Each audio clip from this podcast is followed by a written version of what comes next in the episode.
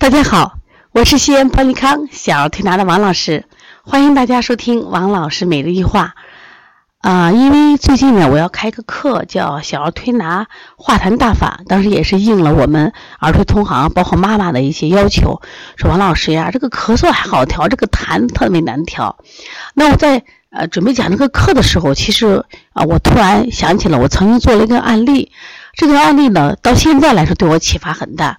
当然，这个孩子呢只有四个月，四个月来的时候呢，她是当然她闺蜜介绍嘛，说这个邦尼康挺厉害的，你找到王老师来给推一下。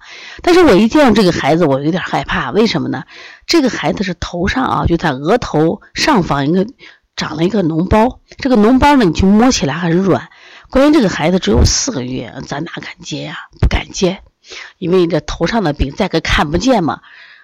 所以我说，我呀接不了，接不了。我说是这吧，我说嘞，这可能还要去医院。不过家长可能是来的时候也是可能将信将疑嘛。我一说呢，家长就到了我们西安的这个西京医院去了。去了以后呢，就把手续都办了，住院。结果这个小孩因为他有咳嗽，咳嗽呢，就是医生说那不行，你的咳嗽得好了以后才能做手术。所以说这个小孩家长又把这孩子给我抱来了，说你这调咳嗽可以吧？你给我把这个咳嗽这个痰化了。这个孩子才能做手术。我说那行，我说这个咳嗽啊、化痰也是我们儿推的一个强项，这没问题的话。但这个小朋友呀，因为他是四个月，但这个孩子一看哦，就属于那种发育不良、长得不好的孩子。妈妈说这个孩子早产，关键是出生以后呢，他四十天了没见孩子，就说直接放到这个重症监护室。然后呢，这孩子出来的时候，他说那个化验单我他一大摞，反正是。呃，鼻鼻插管也用了，胃插管也用了，而且这个小孩发育的鼻孔特别特别的小，就人长得就咳嗽一样，就那种先天发育不良。然后呢，这个小孩就呼噜呼噜呼噜呼噜，嗓子里可多痰，呼噜呼噜呼噜。但你感觉那种呼噜呼噜痰是特别好调的，特别好出的，不是好调好出的。当时我就给孩子做那手穴呢，当然选一些化痰的手法啊。那孩子弱嘛，我都是用这个。啊，健脾的手法做，然后呢，因为他痰很多，给妈妈说能不能排痰，他说可以，反正这孩子也睡不好，鼻子也塞着嘞，这个痰多嘛，那我就给孩子从那个喉咙眼抽痰，哎呀，那我印象特别深，他那个痰就是连串串的，就你一抽呼噜呼噜呼噜呼噜呼噜，小孩一哭一鼻从鼻子里又抽，从鼻子里也能抽出，都连着嘞，说粘吧也不粘，但是。就说，就是它不是那种黏的、黄的，是现在想想看，就是透明的那种痰，我能抽出来，就抽好多呀，就费好多纸抽好多，要么从鼻子抽，要么从喉咙抽，然后我再加上化痰。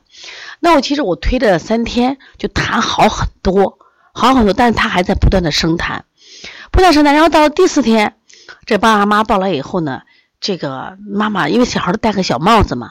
呀，说王老师，王老师，告诉你一件事情。我说咋了？他头上的包没了，就头上原来一个包没了。呀，当时我也觉得奇怪，我说那包去哪了？那本来做手术，这包没了。他说会不会是这个？这妈妈提醒我会不会是这个？就这痰和这有关系？哎，我一想就是呀。实际上我们说人体都是相通的嘛。就他那个从鼻子里流出来，你看鼻子抽出来也很多，包括喉咙里头，那是不是都一种东西？现在想想的应该就是，就是也没有做啥嘛，因为他四个月的孩子就在正常吃奶，那唯一就是我们给他干预了推拿手法，然后我给他排了好多好多的痰，别的再没做嘛，这个包就突然间你三天一个大包就没了呀，他排很长时间一个包了，那我就想这就是痰饮，这就是痰饮。实际上我们讲脓包它也是痰饮的一种，所以你不要想着啊这个脓包好可怕。实际想，我们不管长在头上的，我们经常讲啊，这个人什么头上长疮，脚上长脓，它其实东西是一样的。就这个体内呀，它首先湿很重。我刚刚讲了，如果颜色发红，我们称热重，是不是？如果这个颜色发青，它这个包括的包，它也不是不颜色不重的，包括它痰也清晰的，那就是湿重，体内运湿湿太重了嘛，是吧？那么它这个湿。它干什么呀？它也流窜了呀，是不是？它走到哪儿？走到我们支气管，可能这就是我们现在所谓的痰，是不是？走到鼻涕，那就成鼻，抽到鼻涕成鼻涕，走到痰头上，走到脚上，是不是脓包？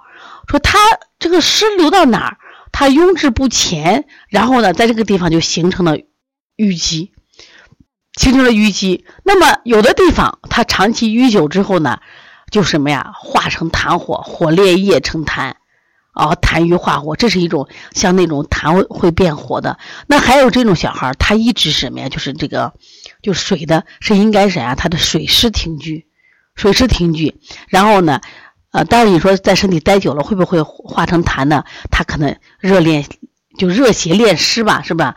慢慢越练越稠，形成了痰。所以说，我现在想，我说这实际上，过去老讲这个百病怪于什么呀？皆有痰生，而且是怪病皆有痰生。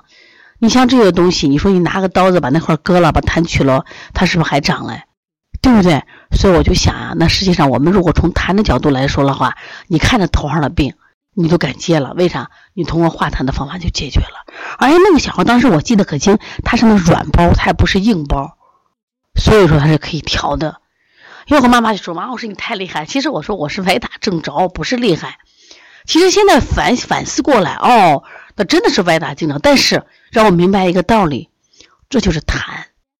所以今天我为什么要开这个课，就想上一个小儿推拿化痰大法。其实我这个课来源于有启发，就是我在整理这个小儿推拿博物馆的时候，看了很多古书，就在这个下顶的《右科铁镜》里边，他光讲化痰的手法。就讲了十种啊手法，那我就想，我们能不能把就是古代小儿推拿名家的手法给到大家？但是我觉得还不够，为什么不够？还应该给大家讲讲痰的这个病理病机，是不是？什么时候用排痰？什么时候用涤痰？什么时候用化痰？另外呢，就什么是肺痰？什么是心痰？什么是肝痰？什么是脾痰？什么是肾痰？在这里，其实我还想说一件事，就是其实我原来在课上也讲了，就是像去年的新冠。新冠肺炎，大家知道呢，就是我们很多人在早期的时候，就是都死于这个病了。但是后期你看，虽然这些地方，比如说河北啊发作呀，最近云南瑞丽发作，你发现没？它死亡率都低得很了，甚至就没有死亡率。它源于在几月份的时候，就是在去年的六七月份的时候，当时这个我们的新冠病人呢，有一个病人把他的遗体捐给医院，医院就对肺进行了解剖，当时。所有媒体的报道，那时候我们非常关注。说这个肺它已经干什么呀？就像我们说的烂抹布一样，糟糟的。而且它这个肺不是它属于海绵孔嘛？海绵孔都沾满了痰。那么我们以前当我们呼吸急促的时候，是不是赶紧给氧给氧？你当往你越给氧，是不是往里打气呢？就它痰越湿。所以说他们虽然给有的都是气道开开了，结果还治不了就死掉了。但后来经过这个这个遗体解剖以后呢，他发现哦，原来这个时候要干什么呀？吸痰，所以后来改成吸痰以后，整个临床治疗效果就好很多。那其实也是一样，我说当时我们觉得新冠我们就没办法了，结果后来那治疗有个大转机，就是把什么呀？吸氧改成吸痰，你看这多好呀！所以说我们想，这个古代人都知道，百病皆与痰生，怪病多多归罪于痰。那么我们五脏。啊，有肺痰、心痰、肝痰、脾痰、肾痰。其实我们现在说了心梗，难道不是痰吗？我们说的癌症难道不是痰吗？它那些肿瘤是不是增生？它其实都是和痰有关系。包括我们讲的梅核气，对不对？包括小孩的哮喘、惊厥，有些是热惊，很多又是痰惊。痰迷心窍嘛啊，很多小孩这个哮喘就是一口痰，痰解决了之后，喘不就治好了吗？所以说，我觉得这堂课值得大家学习啊！就小儿化推拿化痰大法，总共是四节课啊，四节课。第一节课讲痰的病理病机，第二节课了解痰盂常见的十二种疾病，第三个是小儿推拿化痰的十法，第四个小儿推拿小儿化痰食疗十方，再一个就小儿化痰服贴的疗法。反正我这次课讲的特别的细，我的想法是把痰讲机制，至少让我们的多一条思路。啊，从痰来入手，可能解决可能好多我们所谓的疑难杂症吧。啊，这样的话，我们很多人都能坚守下去了。因为我们遇到疑难杂症就不会做了。其实从痰的角度去考虑，就很也是很有趣的啊。是这样，我们在就是四月份啊，四月二十号有一个四诊合参，主要讲舌诊、面诊、脐诊，还有这个脉诊。特别是脉诊必须线下来学啊！那如果大家感兴趣的话，可以找到我们的小编老师，可以跟他联系。那么我这里提供一个小编电话啊，你可以跟他联系：幺七三九幺六幺九四九三，幺七三九幺六幺九四九三，吴老师跟他联系啊。呃，如果大家想报我们的小儿推拿化痰大法，也可以和我们的小编们联系啊。好，谢谢大家。